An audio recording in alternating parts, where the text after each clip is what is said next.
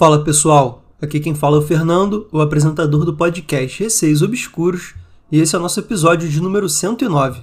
Quem quiser enviar os seus relatos, o e-mail é receiosobscuros.gmail.com ou pode enviar por direct no Instagram, arroba receiosobscuros. Sigam o podcast no Spotify para estarem recebendo sempre as atualizações dos novos episódios. Inclusive, deem 5 estrelas para o podcast no Spotify, isso ajuda bastante. E quem quiser entrar no grupo do Telegram, é só digitar na busca Receios Obscuros. Começando o episódio. História 1. Sintonia assustadora. Foi enviado pela Mari por direct no Instagram. Oi, Fernando, tudo bem? Comecei a maratonar o Receios Obscuros esses dias. Bom, em meados de 2019, eu e meu namorado morávamos juntos. Ele é do candomblé e trabalha dentro da doutrina. Eu, quando mais nova, cheguei a frequentar a mesa branca. Porém, após alguns acontecimentos, conto numa outra oportunidade, minha mãe parou de frequentar pois na época eu era muito nova, tinha apenas 14 anos. Uma certa noite, quando já estava dormindo no quarto, o meu então namorado ficou trabalhando na sala. Não me recordo que horas eram, mas eu já havia dormido e acordei. Lembro de ter aberto os olhos e não conseguir me mexer. Acredito que tenha tido uma paralisia do sono. Nesse momento, na cama, eu sentia que meu namorado não estava do meu lado e eu ficava chamando em pensamento, pois nem meus lábios conseguiam se mexer. Não lembro quando essa sensação passou. Só lembro de ter acordado no outro dia e ter o encontrado dormindo na sala. Ao acordá-lo, ele me disse que sonhou comigo e que havia sido muito estranho. No sonho daquela mesma noite, eu estava do lado de fora da nossa casa, chamando ele desesperadamente. Porém, ele só conseguia ver o meu rosto do lado de fora da janela da cozinha. Eu gritava e gritava o nome dele, e ele não conseguia andar para ir até mim. Bom, eu acredito que eu tive uma paralisia do sono, mas é muito bizarro na mesma noite ele ter sonhado comigo chamando o nome dele, assim como eu havia feito enquanto estava paralisada. Tem outras histórias para contar sobre ele, coisas fortes e deixa para outro dia. Obrigado, desculpe o texto longo, sou sua fã. Beijos, Mari. Mari, um beijo para você também, muito obrigado por esse relato. Eu tenho algumas teorias aí sobre o que você acabou de me contar, que eu bolei agora, inclusive. Mas tô querendo ouvir aí essas coisas mais fortes que você deixou para outro dia. Então me envia um e-mail aí com esses relatos que você disse que são mais pesados. E voltando aí para a história número 1, um, primeira coisa que pode ter acontecido. Apesar dele estar dormindo, ele ouviu sim você falar alguma coisa. Não sei se você de fato emitiu algum som, mas se você emitiu, ele pode ter acabado ouvindo. E aí isso acabou rebatendo lá no sonho dele. Ele acabou achando que sonhou, ele acordou em algum momento ouvindo ali você falar. Então, de fato, ele pode ter ouvido ali você realmente gritando e achou que sonhou, mas na verdade ele acabou acordando naquele momento e ouvindo. Uma outra coisa que pode ter acontecido também é ele também ter tido uma paralisia do sono, né? Então, muitas vezes a gente, quando tem paralisia do sono, a gente acha que a gente sonhou, a gente não sabe se a gente sonhou ou não. Então, de repente, ele teve ali também uma paralisia do sono. Agora, considerando que de fato ele estava dormindo, não sabia que você tinha gritado. E ainda assim, ele teve esse sonho que representou a sua paralisia. Aí já acho que foi algo sobrenatural mesmo, né? Porque não teria como ele saber, nessa hipótese, né? Que você de fato estava ali, paralisada, angustiada, querendo sair daquela situação. E agora a história de número 2. Nem animal, nem humano. Foi enviado pela Akemi por direct no Instagram. Me aconteceu um fato em 2001, quando óbvio morava com os meus pais em Balneário, Camboriú, Santa Catarina, especificamente no bairro dos municípios. Só de me lembrar consigo sentir a mesma energia na qual aconteceu aquela noite. Morávamos numa casa de material, murada, quintal grande, todo fechado, e não tínhamos animais de estimação.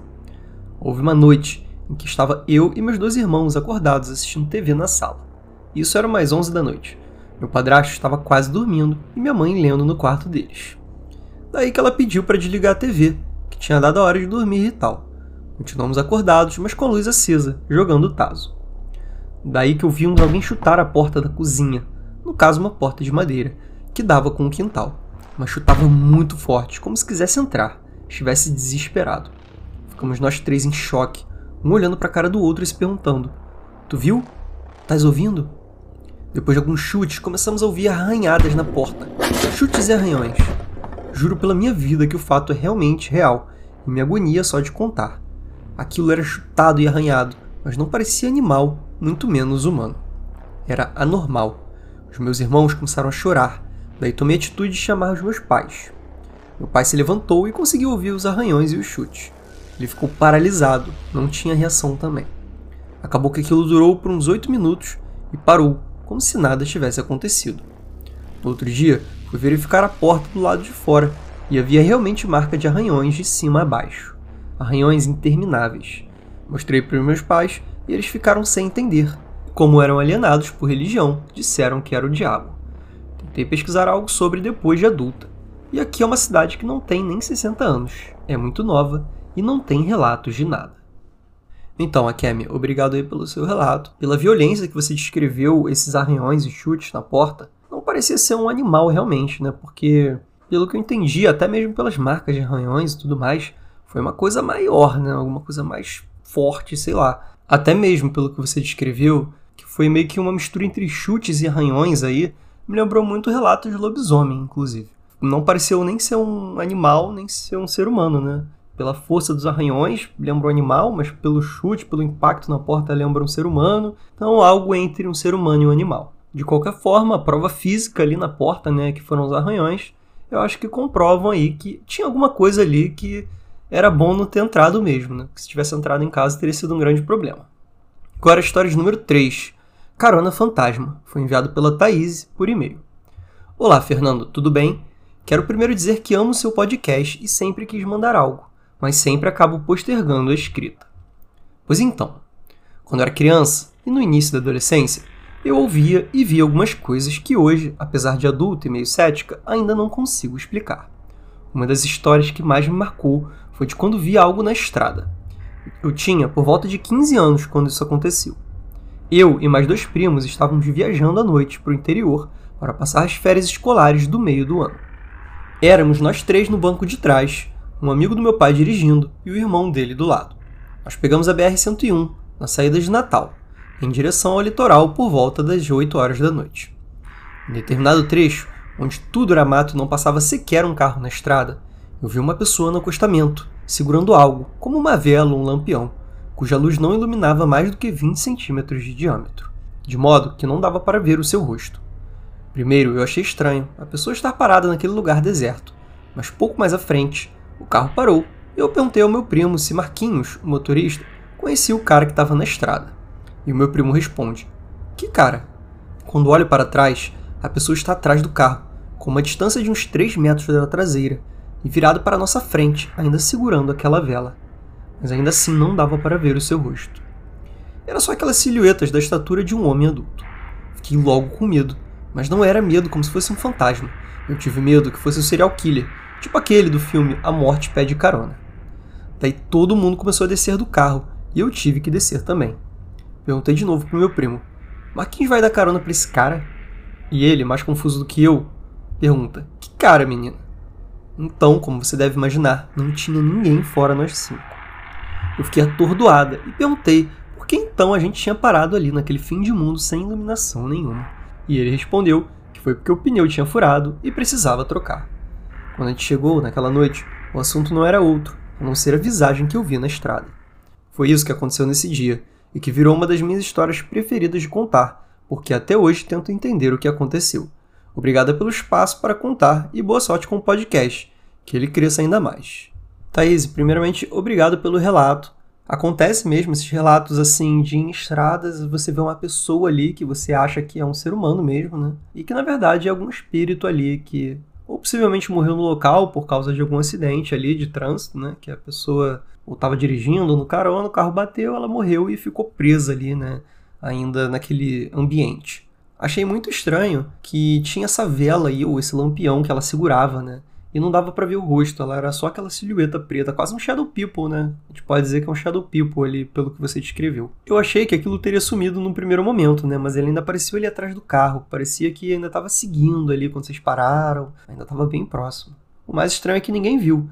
Talvez o pessoal do carro não fosse tão sensitivo quanto você para ver alguma entidade aí, né? Então, pelo visto, você tinha uma sensibilidade maior na questão do mundo sobrenatural e acabou vendo ali aquela coisa que ninguém viu. E eu sempre falo aqui no podcast que eu prefiro que seja um fantasma do que um serial killer, né? Que é melhor uma entidade do que alguém mal intencionado ali querendo fazer alguma coisa de ruim para vocês. Agora a história número 4. Garra Doente, enviado pela Sara por e-mail. Gente, só para deixar claro aqui, antes de começar esse relato, garra doente é como se fosse uma garrafa. Fui pesquisar, né? Eu não sabia o que, que era. Eu pesquisei e vi que era uma garrafinha assim com um duende dentro da garrafa, tá? Só para contextualizar. Oi, Fernando, tudo bem? Meu nome é Sara, tenho 13 anos. Conheci seu podcast há algum tempo e estou amando. Vou falar uma história que aconteceu comigo faz algum tempo. Então, teve uma época que eu queria muito um garra doente, mas meus pais nunca compraram. Meu pai até chegou a me mandar um textão explicando por que ele não daria, então acabei ficando muito triste por isso. Só observando algumas coisas. Meu pai, ele é sonâmbulo. Quando ele entra lá no quarto à noite para ver se eu tô viva, ele sempre fecha a porta, porque ele sabe que eu tenho medo. Então, na noite que isso aconteceu comigo, fiquei bem assustada. O que houve foi que quando eu fui dormir, eu não consegui. Até porque tenho muita insônia.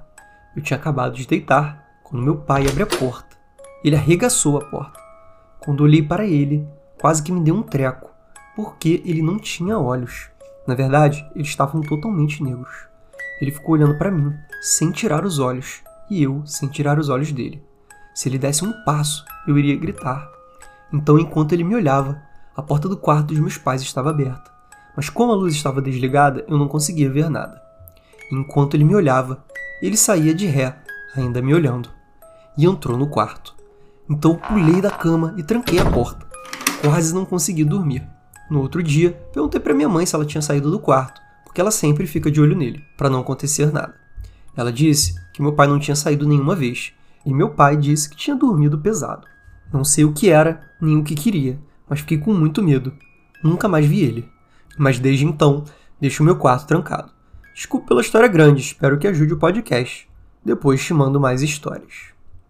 Olá, Sara, tudo bem? Muito obrigado aí pelo relato. É muito legal ver que tem adolescentes aqui ouvindo também o podcast, né? Eu acho que normalmente o podcast ele é voltado mais para um público adulto, né, em sua maioria, mas é legal ver também a galera mais jovem aí ouvindo e curtindo o podcast e principalmente também enviando relato. Pode enviar depois mais relatos, hein? Gostei muito desse que você enviou. E agora comentando um pouco sobre o relato aí do Garra Doente, eu achei muito estranho o que aconteceu contigo, Sara, porque duas coisas. Uma, pode ter sido seu pai mesmo, ou duas, pode não ter sido seu pai. Se foi seu pai mesmo, a atitude dele foi muito bizarra. Primeiro porque ele é um sonâmbulo, né? Então a gente assume que possa sim ter sido ele. Mas o sonâmbulo normalmente ele não age exatamente como essa sombra aí ou esse ser que você viu, né? Até porque os olhos negros ali, pelo visto você tinha alguma fonte de luz ali para conseguir enxergar que os olhos dele estavam totalmente negros. E bem possivelmente não foi seu pai mesmo, né? Deve ter sido alguma entidade. E se foi uma entidade, foi alguma coisa muito sinistra, porque aqueles olhos negros olhando para você e depois ele começou a andar de ré, né, de costas assim, na direção do quarto dos seus pais e ainda olhando para você. Ele não tirava os olhos de você, como se ele fosse um predador, né, e você é presa ali, ele te olhando. Achei muito bizarro isso. Deu bastante medo ali na hora que eu li. Eu teria feito a mesma coisa que você, eu teria trancado a porta. Inclusive, a partir de então, né, pelo visto, você nunca mais dormiu de porta destrancada. Até porque vai que seu pai entra ali como sonâmbulo e você já impressionada pode acabar tomando um novo susto aí, né? De qualquer modo, acredito sim que tenha sido uma experiência sobrenatural e ainda bem que nunca mais aconteceu, hein, Sara? Galera, esse foi o episódio de hoje, espero que tenham curtido. Quem quiser enviar seus relatos, o e-mail é receiosobscuros.gmail.com ou pode enviar por direct no Instagram, arroba receiosobscuros. Um beijo a todos e até o próximo episódio.